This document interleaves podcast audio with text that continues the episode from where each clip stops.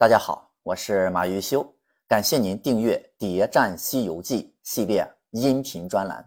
喜欢的朋友啊，点赞、转发、评论。上一节啊，咱们讲到荆棘岭的树妖出现的非常的突兀，而且在和唐僧的谈话中，他们还有一点佛道皆通的意思。他们原来的师傅到底是谁呢？纵观西游世界里面，唯一的一个佛道皆通的人，就是菩提祖师。大家注意，咱们说的是菩提祖师，而不是虚菩提祖师。与虚菩提祖师的这个虚假相对应的，就是实实在在的菩提祖师，也就是真正的菩提祖师。咱们再来看这个真正的菩提祖师。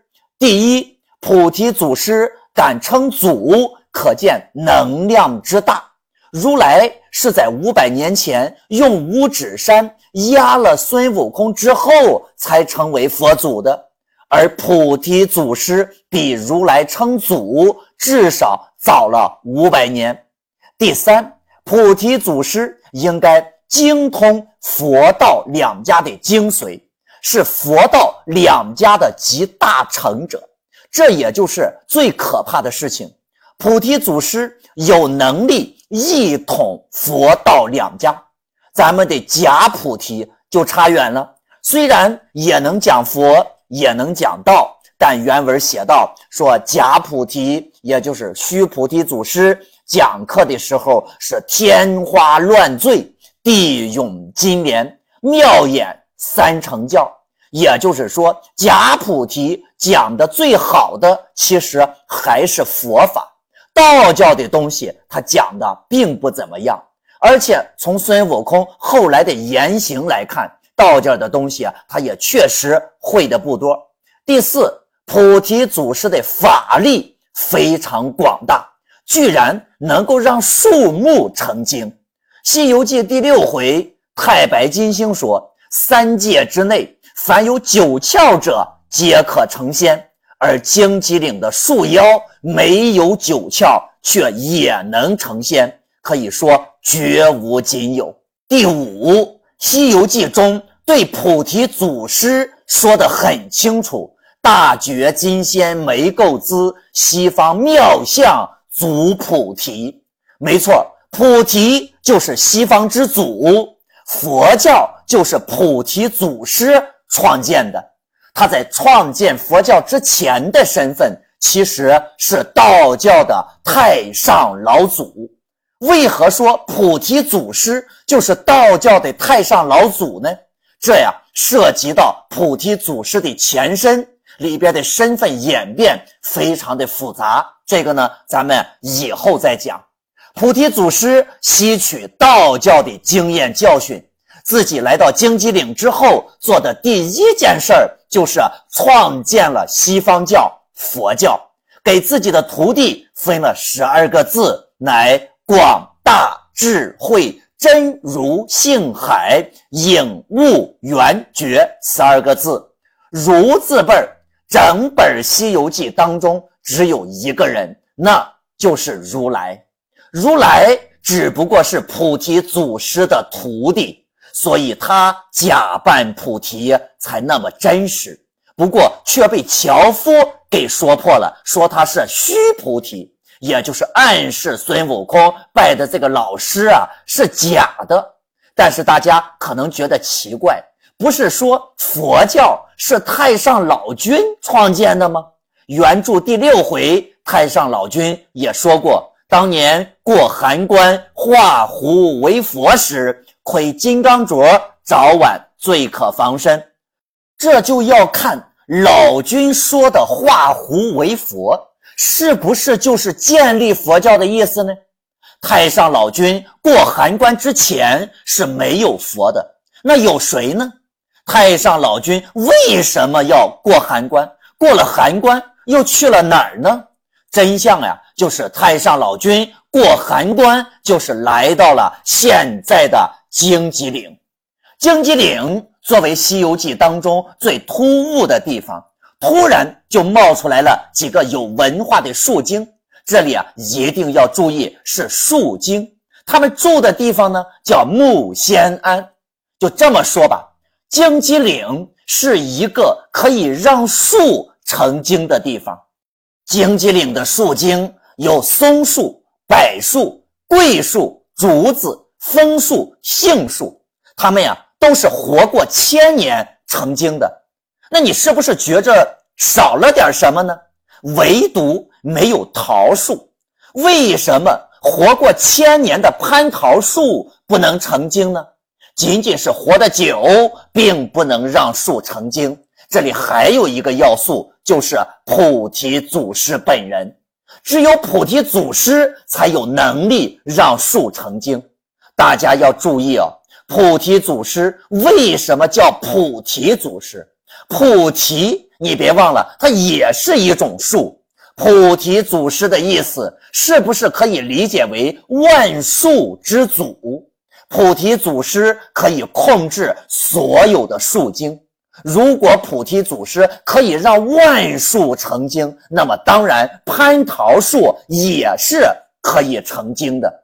但是，一旦蟠桃树成了精，那后果是什么呢？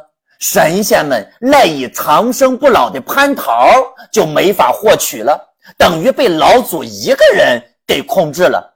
所以，这是万万。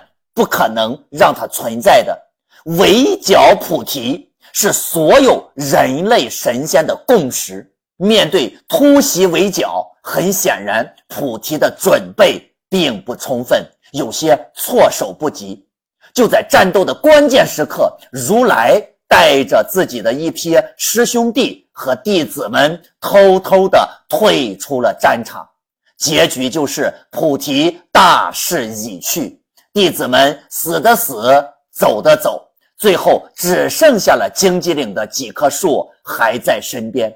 菩提最后长叹一声：“也罢，既然如此，我愿自焚而死，只求留下几个徒弟的命。”太上老君同意了。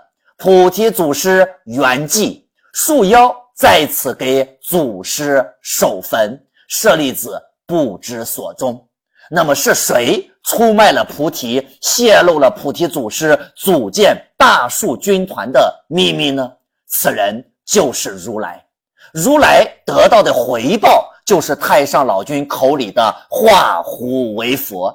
所谓的化胡为佛的意思，并不是把谁变成佛，而是承认佛，承认佛教不再是胡教，有点类似于什么呢？咱们原来管西藏那边的吐蕃人叫蛮夷，现在呢划归到我们一个国家来了，都拥有了合法的地位，和江浙沪那就一样了，都是我们的合法子民了。和老君联手干掉菩提祖师，如来的人生第一次上位，就是成为了天庭承认的佛老。当然，这里面出力的还有其他的佛教大佬，所以放在金光寺塔顶的那颗舍利子带来的利益，所有的佛教大佬应该都有份儿。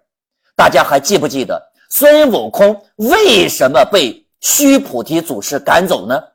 悟空，你弄什么精神变什么松树？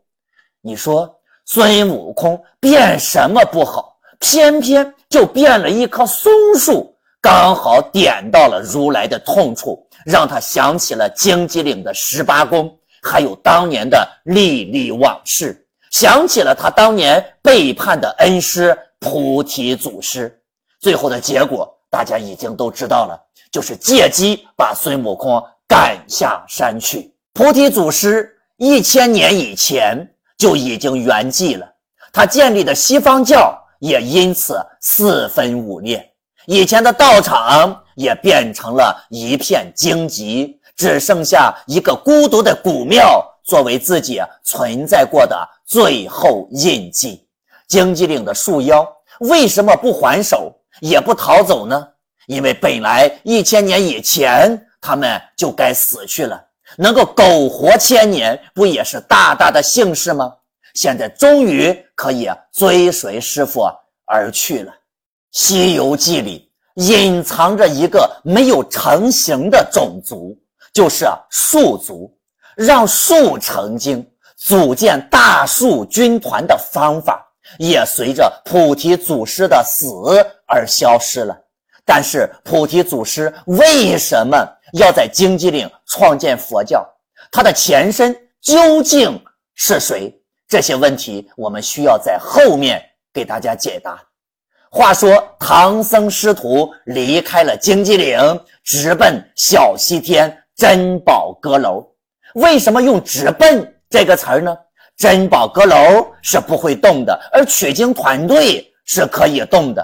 这一次不是黄眉大王找的孙悟空，而是孙悟空主动上门找的呀。黄眉大王为什么会有小雷音这一战呢？咱们呀还得从黄眉大王的老板弥勒佛说起。弥勒佛也叫至世之尊。原著第六十六回，弥勒笑道：“我为治世之尊，慧眼高明，岂不认得你？”原著第八十六回，悟空道：“佛如来是治世之尊，还坐于大鹏之下，是不是很奇怪啊？”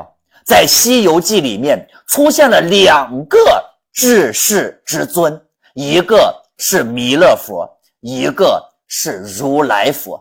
那他们俩谁排在前面呢？还是原著第六十六回弥勒佛的出场？有诗说：“极乐场中第一尊，南无弥勒笑和尚。”也就是说，弥勒佛是排在如来佛之前的。而且孙悟空见了，连忙下拜道：“东来佛祖哪里去？弟子失回避了，万罪万罪。”弥勒佛也是佛祖，而且孙悟空还加了一个限定词“东来佛祖”。为什么要叫弥勒佛为东来佛祖呢？另外，弥勒佛住的地方叫西天宝阁真楼，又名小雷音。黄眉大王是弥勒佛的手下，换句话说，弥勒佛也有自己的西天雷音寺。只不过前面加了个小字，叫小西天小雷音寺。西游世界有两个至世之尊，有两个西天，有两个雷音寺，而且在极乐场中排名第一的，竟然不是如来，而是弥勒佛。他的名头比如来大，但是势力却比如来小。这二位之间究竟是什么关系呢？关注我，播放下一集，为您揭开如来和弥勒之间的关系。